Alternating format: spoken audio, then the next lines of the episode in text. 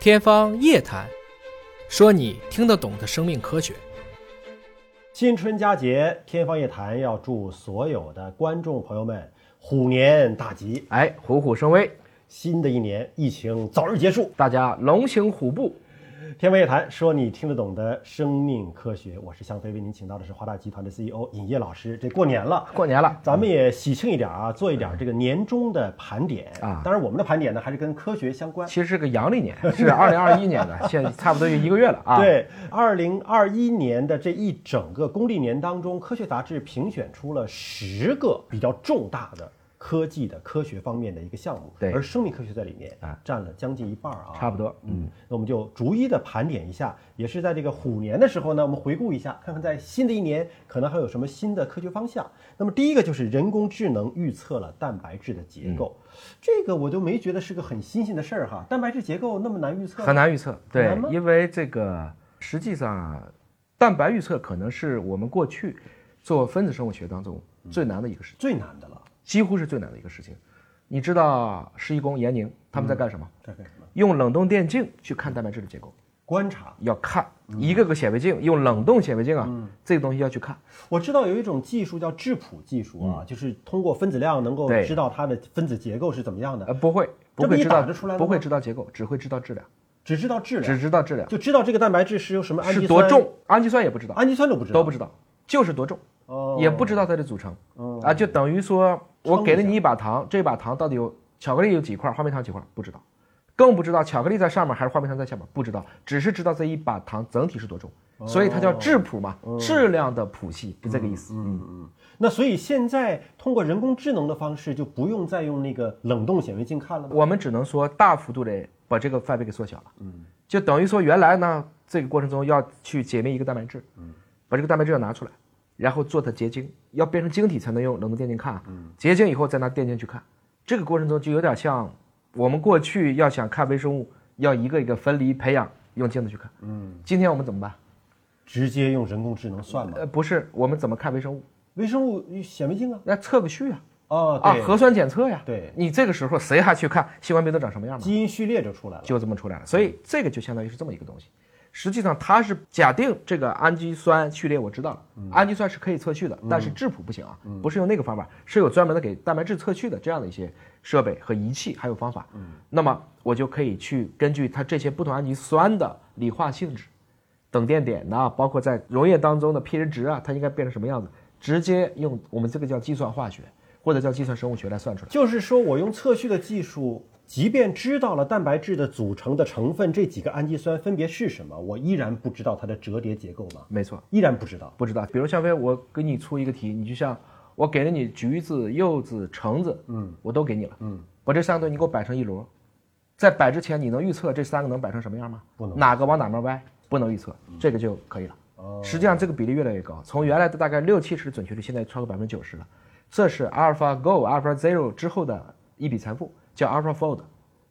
折叠。那我知道之后有什么意义呢？能对我未来的这个科研有什么指导呢？原来你要去碰个十年二十年才能做一个事情，现在这个东西可能五秒钟算完了。哦，所以就极大的把科学家原来最费劲的那个，嗯，有一群大牛。我们看这个十亿美元分子当中，就是讲一个新药的开发，确实有一批人，他就是有这种三维空间想象能力，看分子式就能画出空间结构，是有这样的人的。所以我想问个问题啊，嗯假如说是同样的氨基酸组成的蛋白质，三维空间折叠的方式不一样，可以那它完是全不一样完全不同的蛋白质啊，还是完全相同的？可以，以是完全不同的蛋白质，可以是完全不同的。可以是完全就像软病毒嘛，不就是那个淀粉糊蛋白嘛？哦嗯，正常嘞就是正常表达，一旦错了就是疯牛病，就是我们的人类的，比如说库鲁病一样的东西，但是构象不同。所以蛋白质是一嗯种很奇特的物质啊。它比 DNA 要复杂太多了，要复杂太多了。所以一个人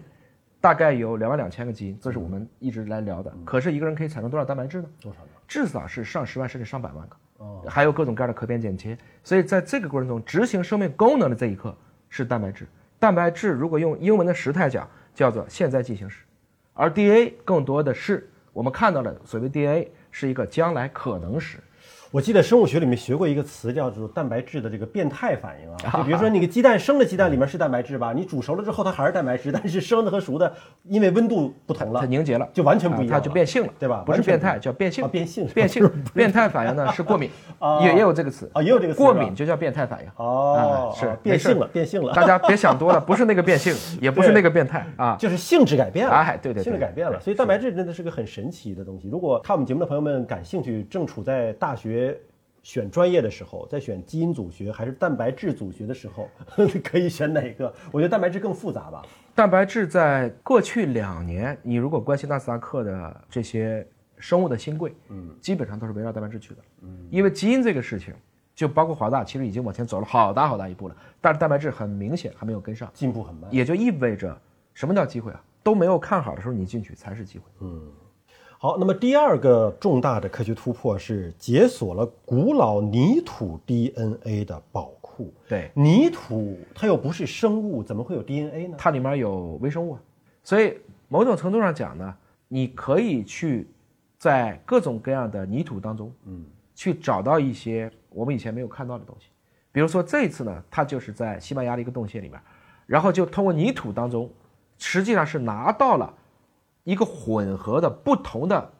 尼安德特人的可能已经降解的这一部分基因了。哦然后尼尼安德特人的基因，尼安德特人的基因埋在里边了，可能买就是我们以前说弄个人，嗯，这个人还得有细胞，对。它是我就假定这个泥土把这些东西一个群体富集下来了，还是一个红基因组测序的方法，嗯，或者叫泛基因组测序的方法。等于里边既找到了古老的细菌、病毒，里边也有古人类。哎，里面有人类，嗯，还有一起跟着生活的，比如这里发现了野牛，哦还有狼，哎呦可能还有其他的一些 DNA 的混合物，嗯，假如我证明这不是被污染的，嗯那它就应该是相当于它算是一台冰箱，帮你保存下来了十万年前的东西。这不就又跟元宇宙差不多了 吗？是吧？是一种混合的 Meta，、就是 泥土一把土当中竟然有这么多的信息。对，所以就是说，我们当时很担心的一个问题就是，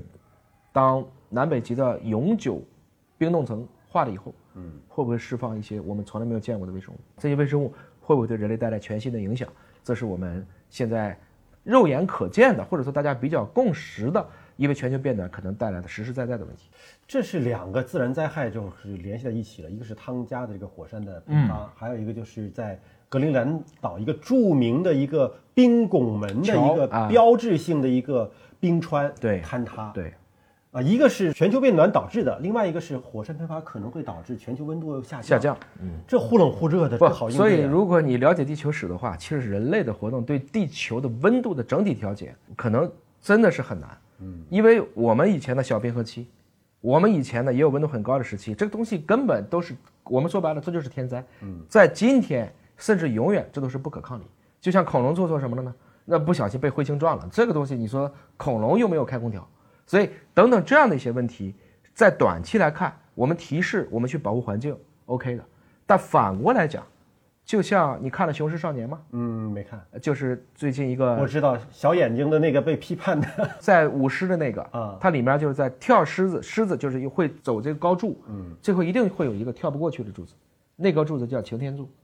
提醒你永远有一座翻不过去的高山，就是我们说的，已知圈越大，未知圈更大，人类不能老觉得什么都能掌控。那您这么一讲，这个全球联手应对气候变暖、减排、减碳这个事儿，能够导致我们最终想要的结果吗？这是两件事情。我还是说，呼唤我们这一刻对环境的珍视。嗯，大家尽可能的不要过一种过分破坏环境的生活，不要透支。这个导向是对的。嗯，就包括我说的，至少今天的冰盖融化，嗯，也就是说，到底降一点五度还是降两度这个事情，我们人类好像在目前没有天灾的条件下，它是可以做到的。嗯，但是你说真是像汤加火山这个事儿，那我们控制不了。也就是说，不嗯能因为你生下来就要死，那我就不活了，我还得好好活，我要向死而生，这么去理解。